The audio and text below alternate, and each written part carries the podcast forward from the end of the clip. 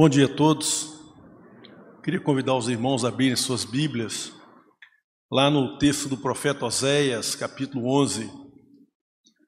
Oséias está logo depois de Daniel, né?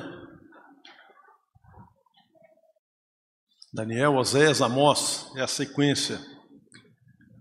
Oséias, capítulo 11. Nós vamos ler a partir do verso 1 até o verso 11 desse capítulo.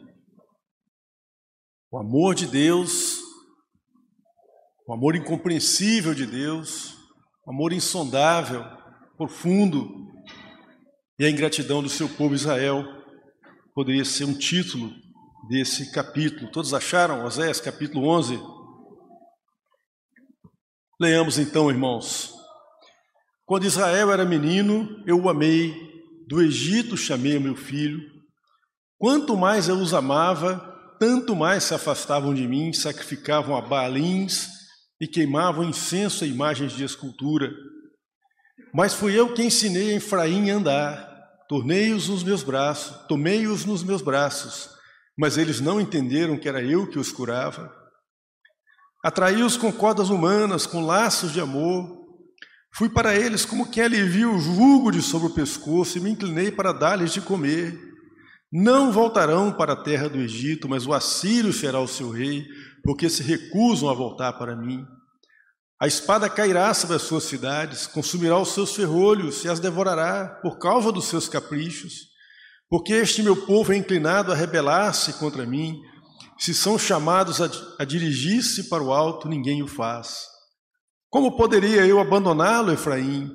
Como poderia entregá-lo, Israel? Como faria com você o que fiz com Adimar? Como poderia fazer de você outra Zebuim? Meu coração se comove dentro de mim, toda a minha compaixão se manifesta. Não executarei o furor da minha ira, e não voltarei para destruir Efraim, porque eu sou Deus e não homem. Eu sou santo no meio de vocês, não virei com ira. Seguirão o Senhor, que rugirá como leão, e quando ele rugir, os filhos tremendo virão do ocidente. Tremendo como passarinhos virão os do Egito, e como pombos os da terra da Síria, eu os farei habitar em suas próprias casas, diz o Senhor. Pai querido, está diante de nós a tua palavra. Tem misericórdia de nós, opera com graça nessa manhã, Pai. Que a tua palavra possa encontrar lugar, encontrar guarida, encontrar corações abertos, ouvidos atentos, pessoas dispostas a serem confrontadas e transformadas pela tua palavra, Pai. Em nome de Jesus que nós oramos. Amém.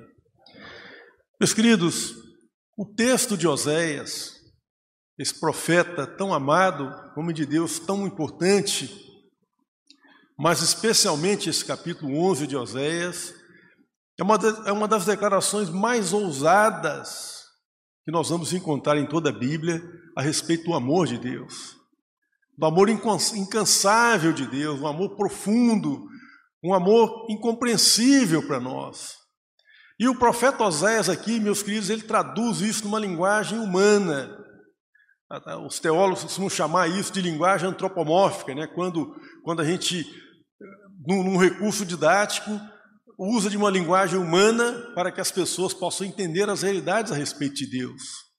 E eu bem sei, meus queridos, os perigos da linguagem antropomórfica, porque ela é uma linguagem que traduz uma realidade que a gente não consegue tangenciar, ela tem seus limites, portanto. Mas mais perigoso do que usar uma linguagem humana para falar a respeito de Deus é nós nos relacionarmos com Deus como se ele fosse um ser distante, indiferente, um ser frio a nós. Aqui nós vemos um Deus que ama o seu povo e que, porque ama o seu povo, ele se manifesta um Deus vulnerável, um Deus sofredor, Tal como um pai que vê o seu filho se desencaminhando na vida, esse pai sofre. Qual a mãe ou o pai que vê a sua família se, se destruir também sofre essa dor.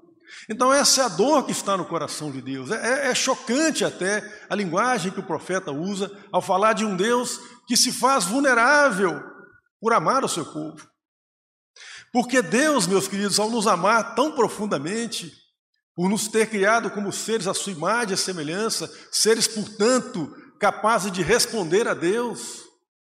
Deus não usa o seu poder sobre nós na base da correção. Ele poderia fazer isso. Bastaria uma ordem dele e todos nós queríamos perante a presença dele, isso não seria nada difícil para Deus fazer. Mas, no entanto, como Deus nos ama, Ele quer de nós uma resposta de amor também, uma resposta voluntária. Somos chamados a responder aos esforços de Deus em nosso favor, é isso que Deus espera a nosso respeito, assim como nós, nos nossos relacionamentos humanos, também queremos o amor dos nossos queridos, mas um amor que seja voluntário e não obrigado. Então Deus se impôs esse limite ao lidar conosco. É uma realidade tremenda, irmãos. Escapa a nossa capacidade de compreensão esse Deus tão amoroso. Tão amoroso. Eu vi um vídeo há muito tempo atrás, acho que até compartilhei com alguns irmãos, com o irmão Leo, você tem certeza que eu compartilhei, de um autor americano chamado Brennan Manning. Esse homem até já morreu, né? Já faleceu, já está com, com, com Cristo, né? No, no, aos cuidados do Senhor. Então ele fala que no dia que Cristo voltar, as pessoas vão ser julgadas por um único critério. Entre aquelas que realmente acreditaram que Deus as amava mesmo, e aquelas que achavam que isso só era uma conversa bonita. Porque, meus queridos, antes de nós pegarmos pedras e paus para julgarmos nos judeus ou nos israelitas, né? Porque essa profecia é uma profecia para o povo de Israel. Nessa época o reino já estava dividido. Reino do Norte, Israel, com capital em Samaria, Reino do Sul, Judá, com capital em Jerusalém. Portanto, antes de nós pegarmos pedras e paus para julgarmos nessa geração do profeta Oséias, seria bom que nós permitíssemos que essa palavra se voltasse para nós. E cada um de nós se perguntasse no íntimo: será que eu realmente acredito, creio, confio nesse Deus que me ama, da forma como Oséias fala aqui? Um Deus que, que me ama a ponto de sentir-se vulnerável por mim, porque, meu querido, a Bíblia fala aqui, a linguagem que Oséias traz é de um Deus que tem prazer na nossa presença. Sabe? Então, quando nós separamos um tempo para orar, mas uma oração de fato que seja um momento em que a gente se concentra no que está falando e busca a Deus de verdade, esse é um momento que, sobretudo, acima de tudo, traz alegria ao coração de Deus. Você acredita nisso, meu querido? Você acredita que quando o povo de Deus se reúne nesse momento aqui de culto, além das bênçãos que nós podemos ganhar com isso, mas acima de tudo nós estamos fazendo algo que traz alegria ao coração de Deus? Você acredita nisso? Porque é essa a realidade que o profeta Osés nos traz. Um Deus que ama o seu povo e que tem prazer na comunhão do seu povo. Portanto, eu acho que a primeira lição que esse livro tão grandioso, essa, prof, essa profecia tão linda, porque é de fato um livro bonito, meus queridos. Eu até queria estimular os irmãos a lerem esse livro essa semana. É, uma, é uma poesia maravilhosa, é um texto bem construído e, sobretudo, ele tra traz verdades muito consistentes e concretas e reais para o nosso dia a dia. E a realidade que ele nos fala é de um Deus que nos ama a ponto de sofrer de se tornar vulnerável, de se sentir vulnerável por aqueles que amam, por aqueles que são objeto do seu amor. E aqui o profeta também mostra uma realidade a respeito de Israel, porque o problema de Israel não era desconhecer a realidade a respeito de Deus, ainda que em certa parte desse livro ele vai chamar o seu povo a voltar-se para conhecer a Deus, para prosseguir em conhecer a Deus, porque o conhecimento de Deus estava se perdendo. Mas o problema desse povo era um problema de natureza moral. Quanto mais Deus fazia coisas boas e amáveis, se dedicava a esse povo, na proporção inversa disso, esse povo se dirigia a Deus. Pelo contrário, quanto mais benefícios, mais rebeldia, mais endurecimento de coração que esse povo ofertava, ou, ou trazia, ou manifestava na sua relação com Deus. Eu queria então que nós, em primeira mão, em primeiro lugar, permitíssemos que esse texto nos falasse que ele falasse conosco, que ele nos checasse, que ele fosse como um, um, um raio-x de Deus para checar até que ponto nós realmente cremos nesse Deus que nos ama, num sentido de que ele tem alegria na nossa comunhão. Ele realmente se sente feliz e alegre e se alegra quando nós nos dedicamos a Ele. Isso dá um outro sentido, meus queridos, ao culto que nós prestamos, à oração que fazemos, porque não é só o momento de pedir algo, mas é o momento de compartilhar algo com Deus.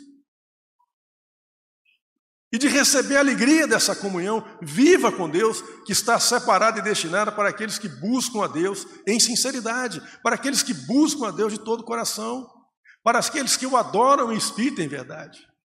É esses que são abençoados e desfrutam dessa alegria, dessa paz, desse gozo indizível, que não tem palavras que possam traduzir. Essa é a bênção que Deus está reservada para aqueles que de fato creem que essa palavra é veraz a respeito de Deus e se, de, e se decidem por cultivar e por cultuar esse Deus verdadeiramente em suas vidas, porque Deus se agrada disso.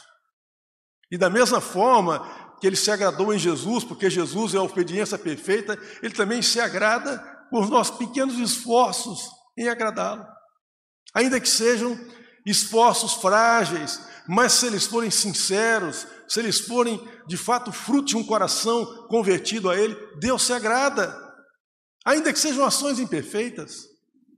Sabe, tal qual o filho, o pai se agrada quando o filho faz um desenho na escola, ainda que seja um desenho mal feito, mas é o que ele pode fazer e ele está fazendo o melhor que ele pode. Isso traz alegria ao nosso coração. Traz alegria ao nosso coração. Então esse texto traz essa realidade, meus queridos, mas para, nós, para que nós possamos apreciar a profundidade dessa mensagem de Oséias e de como que ela é tão relevante para nós, uma mensagem proferida há cerca de 2.700 anos atrás. Oséias é um profeta do século 8, né? E profetizou por volta do ano 750 a.C. Mas essa palavra, ela ainda é uma palavra que tem a mesma força e o mesmo peso de quando ela foi pronunciada pela primeira vez. E para que nós possamos, então, assimilar um pouco melhor o conteúdo dessa mensagem do, do profeta Oséias, né? a gente precisa entender um pouco o contexto no qual esse homem exerceu o seu ministério. No capítulo 1 do livro de Oséias, versículo 1, nós encontramos a declaração do chamamento dele, né? A palavra diz assim, no capítulo 1, versículo 1, palavra do Senhor que foi dirigida a Oséias, filho de Beri, nos dias de Uzias, Jotão, Acas e Ezequias, que eram reis de Judá, e nos dias de Jeroboão, filho de Joás, rei de Israel. Oséias é um profeta cujo ministério ocorre em Israel. Ele está profetizando nos dias de Jeroboão, filho de Joás, o Jeroboão II, porque o Jeroboão I, que foi o fundador do Reino do Norte, é o filho de Nebate, um homem ímpio, terrível, e ele, ele, ele, ele funciona quase como um paradigma da impiedade, porque todos os reis de Israel que vieram depois dele pecaram à semelhança de Jeroboão, filho de Nebate. Inclusive esse Jeroboão II aqui, que é, o, que é o contemporâneo do profeta Oséias. E Oséias, meus queridos, já traz o peso da mensagem no próprio nome, né? porque o nome Oséias significa o Senhor salva. Oséias é um nome que em hebraico é, é, é assemelhado a Josué e a Jesus. Jesus não é aquele que salvará o seu povo dos seus pecados? Por isso ele se chamava Jesus. Mas Oséias traz um sentido parecido. É, o nome dele proclama a ideia de que o Senhor salva. Então Oséias, meus queridos, ele vai, ele vai ministrar em Israel, no oitavo século, uma época em que profetizavam em Israel Oséias, este de quem nós falamos, e Amós. Amós também profetizou no Reino do Norte, ainda que Amós fosse proveniente do Reino do Sul. Amós era de Tecoa, mas ele recebeu um comissionamento de Deus para pregar no Reino do Norte. E por essa mesma época, no Reino do Sul, no Reino de Judá, nós vamos ter os profetas Isaías e Miqueias exercendo lá os seus ministérios. E o Osés, então, meus queridos, ele exerce o seu ministério no período final de Israel. Ele pega a fase mais crítica do pecado, da maldade, da idolatria do povo, desde o reino de Jeroboão II até o colapso do reino, quando eles são destroçados pelos assírios. Oséias pega essa parte final do reino de Israel. E essa, essa parte do ministério de Oséias, ela pode ser dividida em três sessões, ou três períodos na história de Israel. Em primeiro lugar, no período de Jeroboão, segundo, esse aqui, Jeroboão, filho de Joás, do qual nos fala do versículo 1, primeiro versículo do livro de Oséias, nesse período, Deus abençoou tremendamente o povo de Israel do ponto de vista material. Né? Nós podemos conferir isso, queria que os irmãos corressem comigo rapidinho, lá em 2 Reis, capítulo 14. 2 Reis, capítulo 14. Segundo Reis, capítulo 14, a partir do verso 23,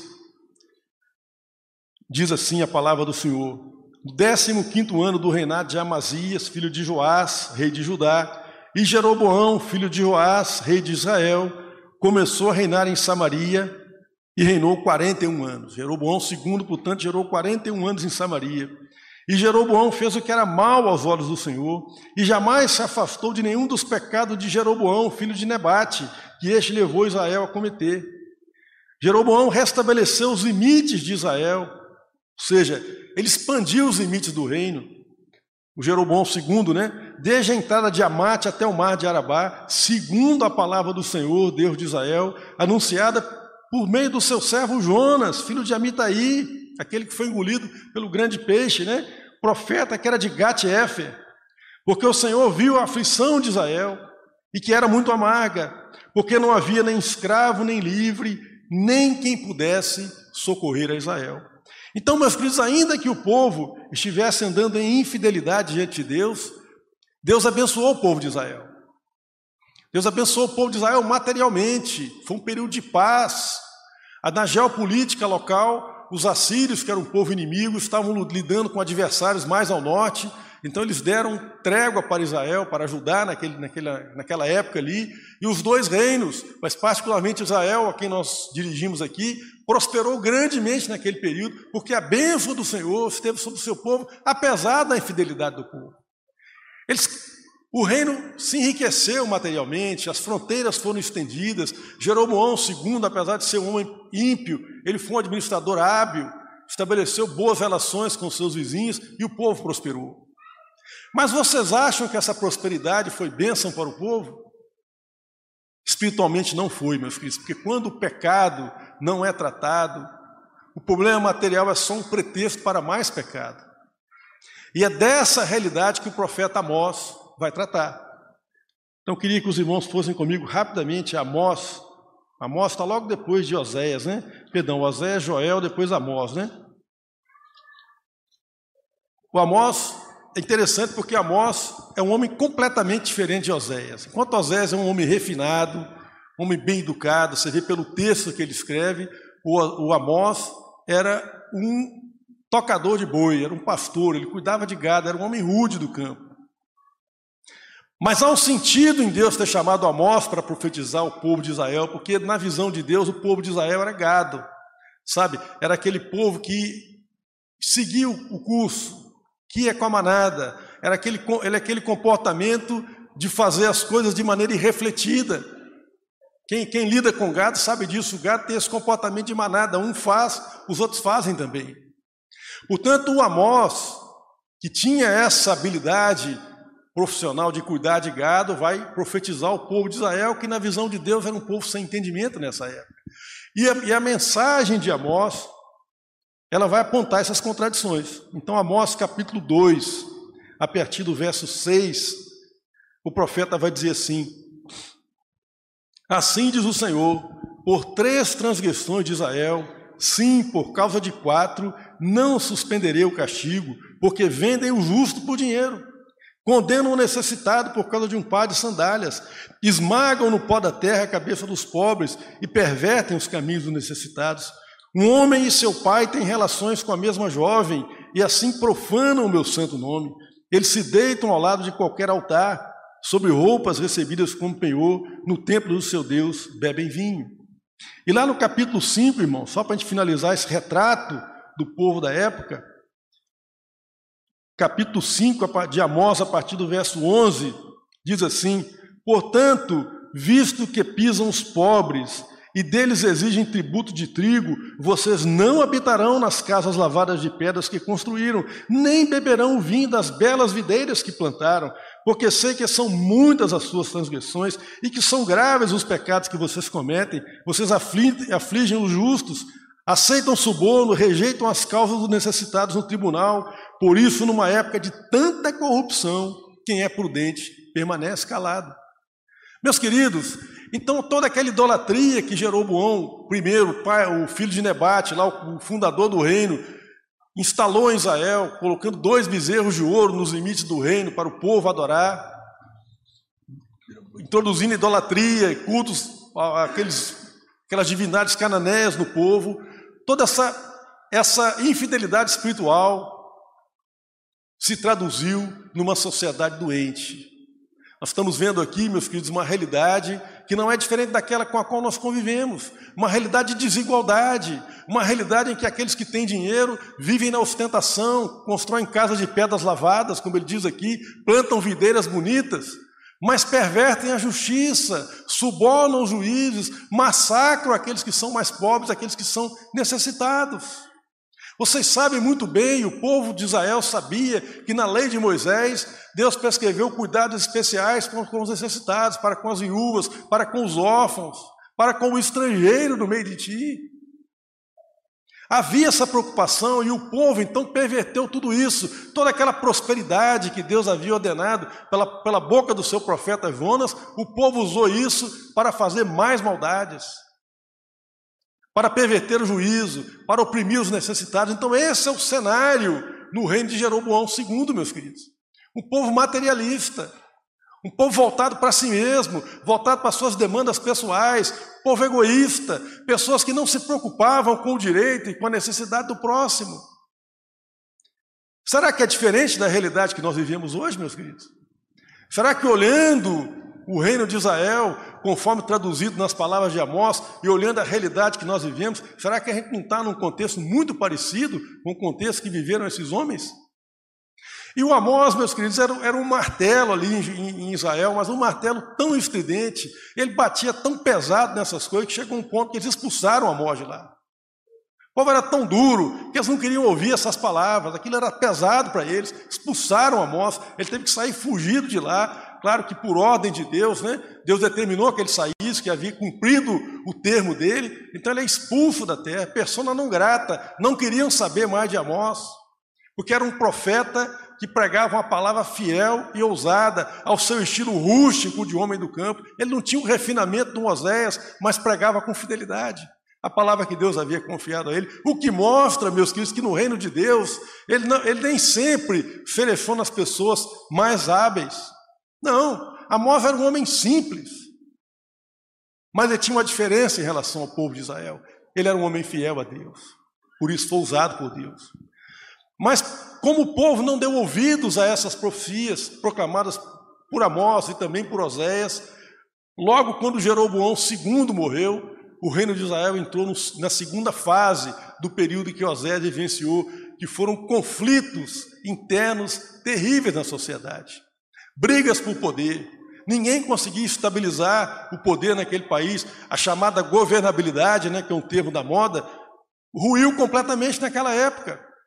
Um rei tomava posse do reino, em seguida vinha uma conspiração, derrubavam aquele rei, matavam ele, vinha outro, ficava alguns anos, alguns meses, tinha outra conspiração. Então, essas lutas internas sugaram, drenaram as energias da nação, empobreceram toda aquela prosperidade que foi construída por ordem de Deus, por benevolência, por bondade de Deus no período anterior a qual nos referimos, foi perdida nessa fase aqui, de lutas internas, de divisões internas, de conspirações, de assassinatos pelo poder. Até que finalmente esse povo fraturado, dividido, ferido, mas ainda assim um povo rebelde e pecador, foi totalmente destroçado pela Síria. Porque passado esse período de estabilidade interna, a Síria estabilizou seus inimigos ao norte, estabilizou suas fronteiras ao norte, agora ele voltou seus olhos para o sul. E ele veio com fúria sobre o reino de Israel e destroçou toda aquela região. E os assírios eram um povo terrível, irmãos além de cruéis com, com, os inimigos com os quais eles dominavam, eles tinham um projeto de dominação cultural. Eles faziam o seguinte: eles pegavam aqueles povos dominados e espalhavam pelo reino, para que a identidade do povo se perdesse. Era uma, era uma forma de destruir a cultura, os costumes, a língua, a herança cultural daquele povo, e no caso de Israel, a, a sua relação com a lei de Moisés.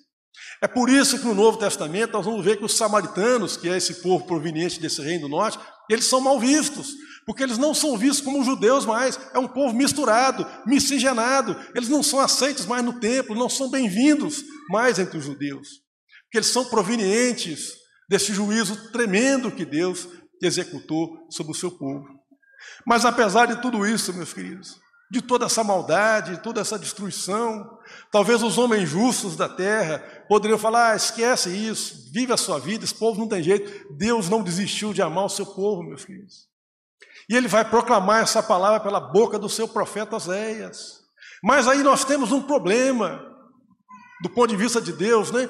Como traduzir, como fazer com que essa mensagem de amor tão profundo, tão esmerado, um amor incansável, seja transmitida de forma que o povo compreenda, ou que pelo menos alguns compreendam. E aí então Deus chamou Oséias.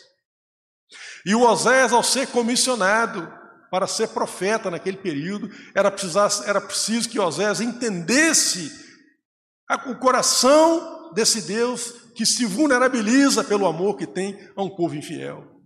Então Deus ordena a Oséias que se case com uma mulher que vai ser infiel a ele no casamento.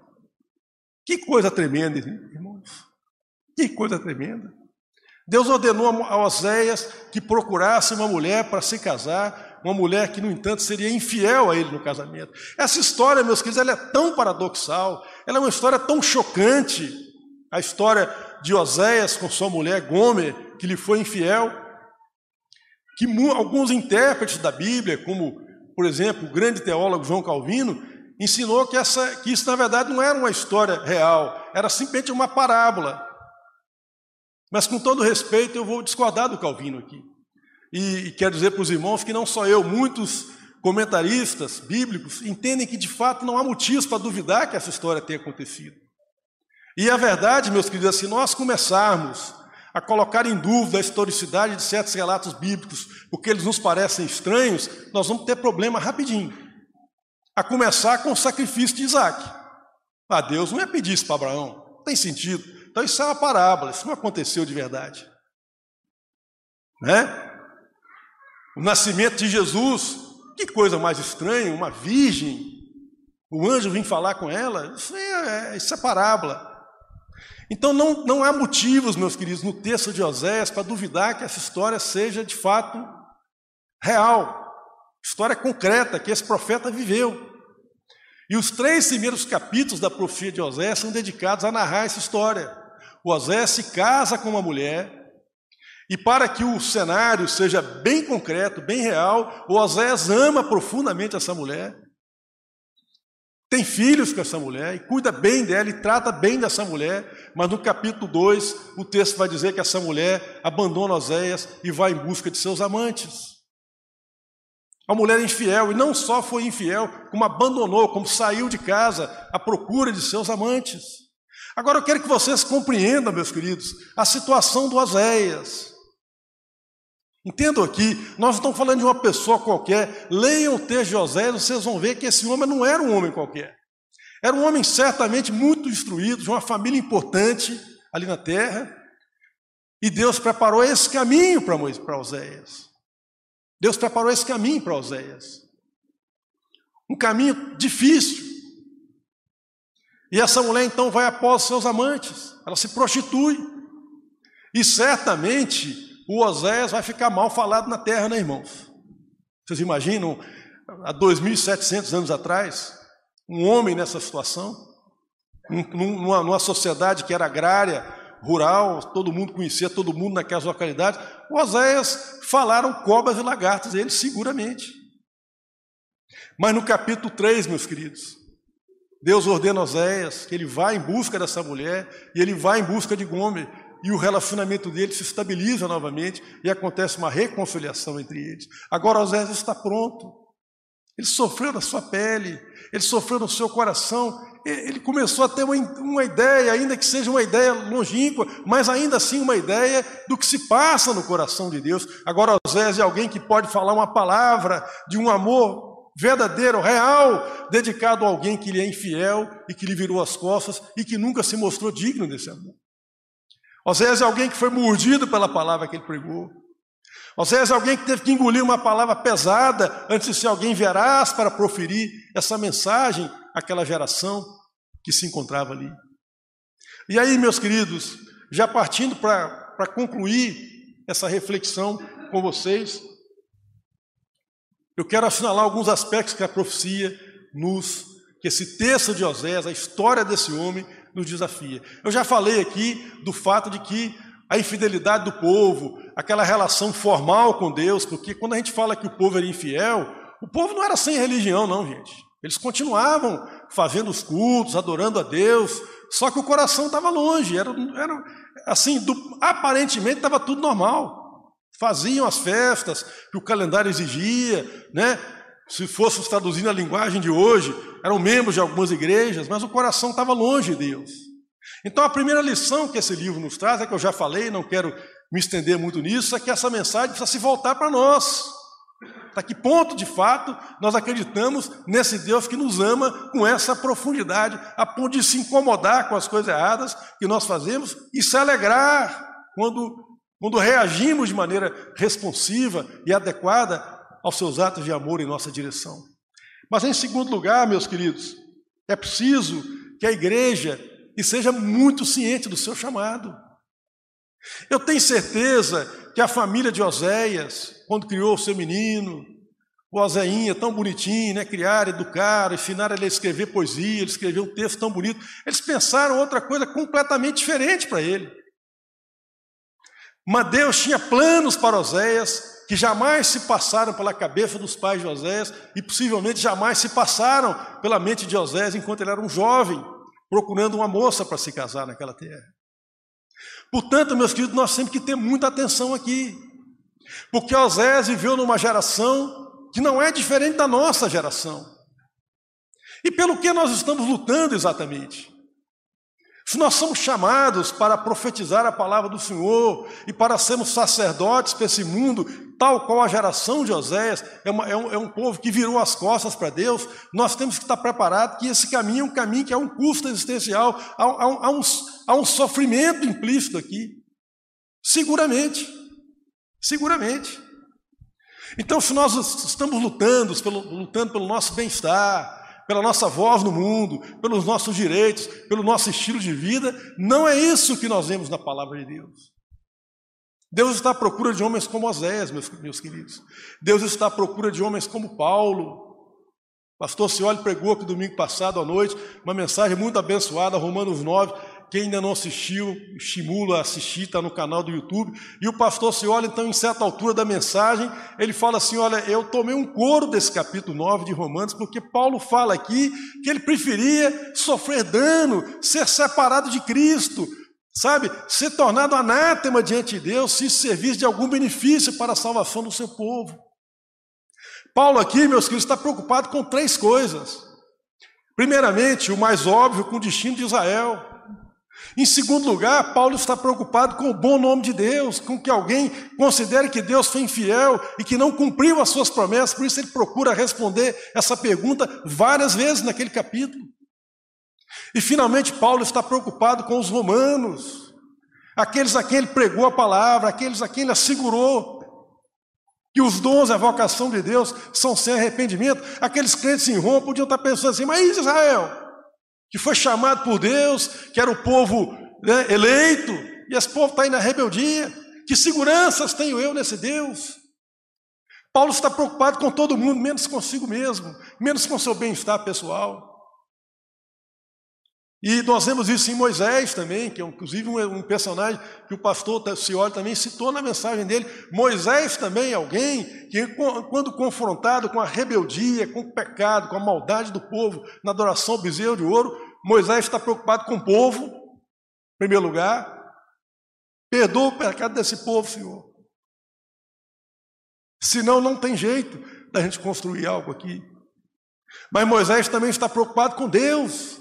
O que, que vão dizer do Senhor? Que o Senhor tirou esse povo com o braço estendido, com atos poderosos do Egito, para matá-los aqui no deserto. E finalmente Moisés também está preocupado com os povos vizinhos. O que, que essas pessoas vão pensar? Que o Senhor é luz para as nações. E o Senhor faz uma coisa dessa, destruir o seu povo. Perdoa o pecado desse povo, Senhor. Deus está à procura de homens como Moisés, meus queridos, nos dias de hoje. Deus está à procura de homens como Oséias. Se Oséias fosse alguém que estivesse pelejando lutando pelo seu bem-estar pessoal, pelo que era mais conveniente para ele, pelo seu direito à voz, pelos seus direitos políticos, ele jamais seria alguém à altura do chamado de Deus para aquele povo. Portanto, nós, como igreja, meus queridos, nós temos que estar muito cientes disso. Quando nós vemos as páginas do Novo Testamento, nós vemos a igreja em alegria diante de Deus, desfrutando de paz, né? O Paulo, vai dizer que o reino de Deus é justiça, paz e alegria no Espírito Santo, mas há também um custo existencial, meus queridos, inescapável. O autor, aos, o autor aos Hebreus, ele diz assim: saiamos a Cristo, que sofreu fora da cidade, levando na jornada o seu vitupério, o seu vitupério de Cristo. Meus queridos, nós não conseguiremos ser profetas do Altíssimo, sacerdotes para esse povo, se a nossa preocupação estiver com o nosso bem-estar. Então, como igreja, nós precisamos nos despir de certas ilusões que nós mesmos criamos, esperanças escatológicas que nós projetamos na história, ou afinal nós não seremos achados fiéis, cumpridores dos tesouros a nós confiados. Oséias não cogitou seu bem-estar pessoal quando foi chamado, pelo contrário, ele cumpriu a sua vocação a um custo existencial terrível na vida dele. Agora só tem um detalhe: ninguém em toda aquela terra de Israel conheceu o coração de Deus como Oséias conheceu. Havia um custo, mas havia um prêmio. E essa história de Oséias, meus queridos, nos fala também de um Deus que não é uma abstração, uma, uma, uma ideia, sabe? Um conceito teológico. É um Deus que nos encontra nas curvas da vida. É um Deus que nos encontra nas esquinas difíceis da vida. É lá que esse Deus quer fazer sentido para você e para mim. E não é um conceito que você adora, é um Deus que se manifesta nas concretudes da vida, nas realidades difíceis da vida como foram as realidades que o profeta Oséias se defrontou na sua própria vida. E finalmente, meus queridos, nós temos que perguntar: será que valeu a pena todo esse sacrifício de Oséias? Ser um profeta naquela terra, dedicar sua vida a esse ofício? Será que ele foi bem sucedido? Bom, o sucesso é um conceito muito relativo, né? Você tem que definir o que, é que você entende por sucesso. Se você imagina que o sucesso é que Osés converteu toda aquela geração, então ele foi um fracasso. Assim como se a igreja julgar que ela é bem sucedida na medida em que ela consegue converter milhares de pessoas aí por ano, talvez vai ser um fracasso. Mas em primeiro lugar, Osés foi bem sucedido porque ele cumpriu o chamado de Deus. É isso, em primeiro lugar. Mas em segundo lugar, meus queridos, o processo é bem sucedido, porque a profecia dele, a profecia de Amós, ecoaram pelos séculos. Toda aquela geração de Israel virou as costas para Osé, mas alguns ouviram. E por esses que ouviram, por esse remanescente fiel, e percebam, Deus sempre tem os seus sete mil que não dobraram os joelhos a Baal. E aqui eu faço menção a Elias, a Eliseu, que também foram profetas, grandes profetas de Deus, que dedicaram suas vidas ao reino do norte. Veja que a este povo infiel, Deus dedicou algum dos seus melhores servos. Então o esforço desses homens, meus queridos, se traduz numa coisa incompreensível para nós. Por meio desse remanescente fiel, que foi tocado pelo exemplo de vida, pela mensagem de Oséias, Muitas daquelas pessoas que foram conquistadas pelos assírios, eles foram espalhados por aquela terra, mas foram levando essa mensagem de salvação, do Deus de Israel, do Deus das promessas, de modo que o, que o espalhamento da mensagem desse Deus não começa em Atos, mas começa aqui, na restauração da casa de Efraim. De Efraim. Muitas daquelas pessoas, meus queridos, se converteram de verdade ante as palavras de Oséias, ainda que eles fossem uma minoria naquela nação. E esses que foram tocados e movidos por essa palavra levaram essa esperança, levaram essa mensagem por onde foram.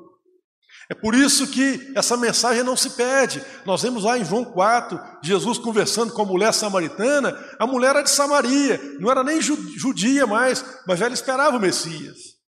Ela esperava o profeta que haveria de vir. Então isso mostra que não foi em vão o trabalho desses homens. Apesar do custo existencial, o trabalho deles não foi em vão. E eu quero finalizar essa mensagem lembrando a vocês de 1 Coríntios 15, 58, quando o apóstolo Paulo fala: sede sempre abundantes e firmes na obra do Senhor, sabendo que no Senhor o vosso trabalho não é vão. Amém, irmãos?